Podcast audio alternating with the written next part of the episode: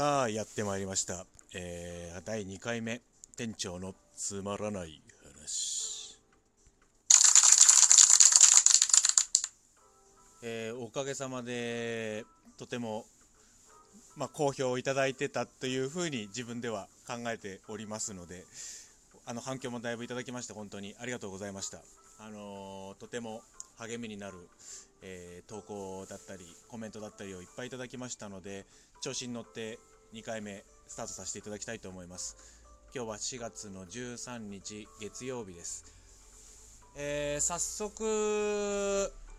あのー、これを喋ってほしいっていう、えー、ご意見メッセージをいただきました、えー、黒八71号車さんから本当にありがとうございます。えー、池の水筑波サーキットの池の水を抜いたことがあるかどうか全部抜いたら何がいるのでしょうかっていう質問ですまあ筑波サーキットのご質問私にぶつけるというのは、うん、知ってる人はもうよくご存知かと思うんですけれども、えー、実はこれ誰にも言わないでくださいよ実は池の水抜いたことあります。はい、すいません。ちょっと調子に乗りました。あのー、何年か前、何年前かはちょっと忘れちゃったんですけど、池の筑波サキットの最終コーナー内側、どちらかというと、えっ、ー、と、裏直から最終コーナー侵入のところの内側ですね。あそこの池の、まあ、要は、池ってどんどんどんどん水が流れてきて、土が堆積してしまうんですよね下にそれもあってその堆積した土を掘り起こすっていう工事を、えー、数年前だったかなにやった記憶があります。でその時にあの水を確かに全部1回抜いたんです。抜いたというかあの最終コーナーのその、えー、侵入側の方とあと立ち上がり側の方と、まあ、大きく分けると2つにあれ分かれてるんですね。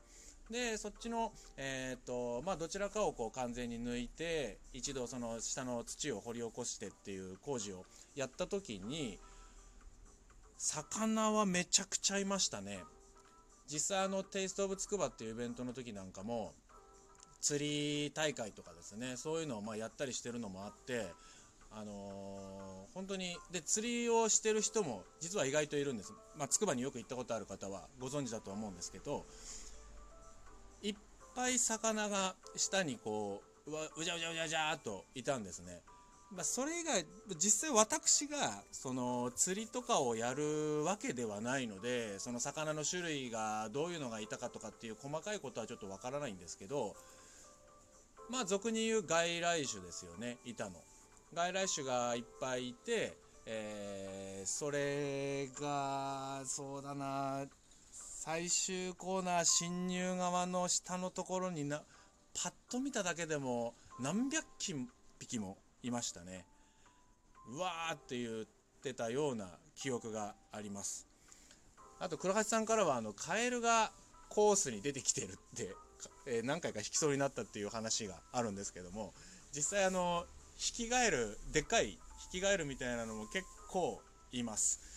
で多分池から出てきてあのー、もううろうろうろうろグリーン上うろついてる時にこうコースに出てきてしまうっていうのも確かにあると思いますしあとは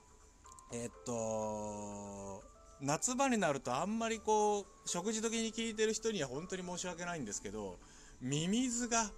ミミズがいっぱい出てくるんですね。多分暑いんで。でミミズがこうグリーン上の至る所からニョニョって出てきてコース上に間違えて入ってしまうとまあつくばよく行かれる方はご存知だと思うんですけど夏場の路面温度ってまあ簡単に50度とかを超えるのでそうするとコースインした直後にはもう干からびちゃうような感じなんですよね。なので結構コース掃除してるとコース際はミミズがいっぱいいると。っていうのがあの夏場のあるあるかなっていうところです。あのちょっと人によってはめちゃくちゃ気持ち悪い話だと思うのでお食事中だったりミミズお魚カエルちゃん嫌いな方は本当に申し訳なく思います。はいえー、そういった方あ感じでご質問に関しては、えー、池の水抜いたら何がいるのでしょうか、実際本当に抜いたことがあるっていうお話をまず、えー、ご紹介させていただきました。であとツイッターから、えー、いただいたのは荒川さんですね。荒川さんからの、えー、ご質問はロードスターに初めて乗った甘酸っぱい話を聞かせてほしいということだったんです。正直まあ車甘酸っぱいっていうのはちょっとあの該当するようなことはないんですけれども初めて、えーと、私がロードスターに乗ったのはうーん確か年齢で言ったら20代前半の時だったかなと思います。当時、えー、自分の友達がロードスターを買ってきたんですね。まあ NA 型ですけども。でそれが、あの、まあ、オートマの1600だったんです。でその時に初めてオープンカーに、まあ、買ったっていうんで、まあ、もちろん興味があったので乗らせてく乗ら乗らせてくれ乗らせてくれって言って貸してもらったのが確か一番最初です。その時は、まあ、今はねオープン最高ですって言ってもちろんやってますけど初めての時は恥ずかしかったんですよね。あのオープンにしてその周りの人たち特にねロードスターそもそもが低い車なのでこうみんなから見られる感じがするんですよね。あのそれが最初ちょっとこっぱずかしいなっていうのはありました。ただ、うん乗ってるうちにというか、全然それはすぐにこう腐食されていくもので、実際、こう、まあね、あの、私もいろんなお客様にお車を納車納車させていただいたんですけども、まあ、最初多分皆さんあの一番最初にオープンにする時ってこう周りの目線とかがちょっと気になるとは思うんですよね。ただそれって多分最初の2回3回ぐらいまでで徐々に徐々に気にならなくなってきてでむしろこう逆に、まあ、私もいつももう今はそうですけどもう雨の日以外は今日めちゃくちゃねちょっと雨降っちゃってますけど雨の日以外は極力オープンにして走りたくなる衝動に駆られると、え、いう感じにはなりますね。まあ、それがこうオープンカーの醍醐味というか、え、そういうような魅力というか、えー、っていう形がロドスターのいいところかなと思います。その甘酸っぱい思い出っていう風なイメージには何にもあのこう答えになってないかもしれないですけどその次にロードスターに乗ったのが、えー、昔筑波サーキットに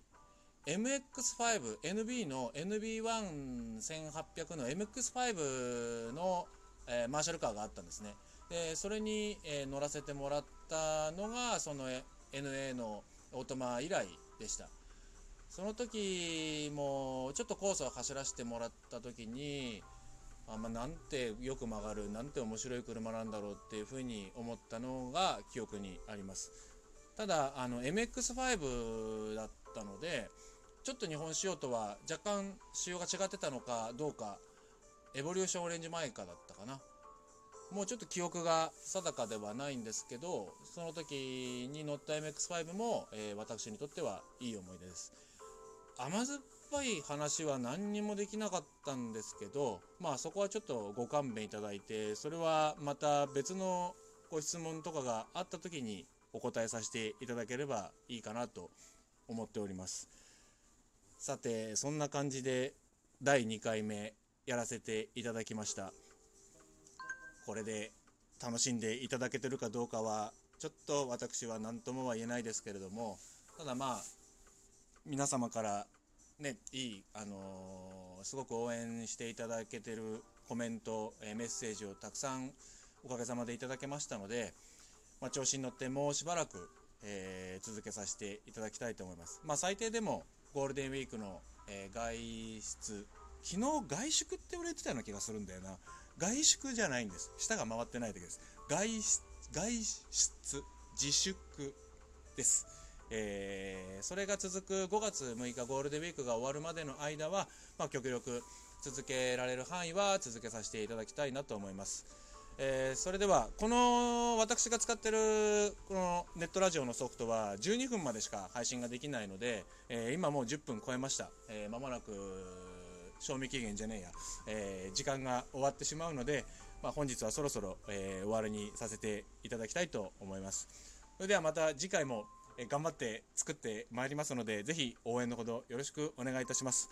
えー本日も私ガレージ123の、えー店長根岸がお送りいたしました、えー皆様ご視聴ありがとうございました。またよろしくお願いいたします。ありがとうございました。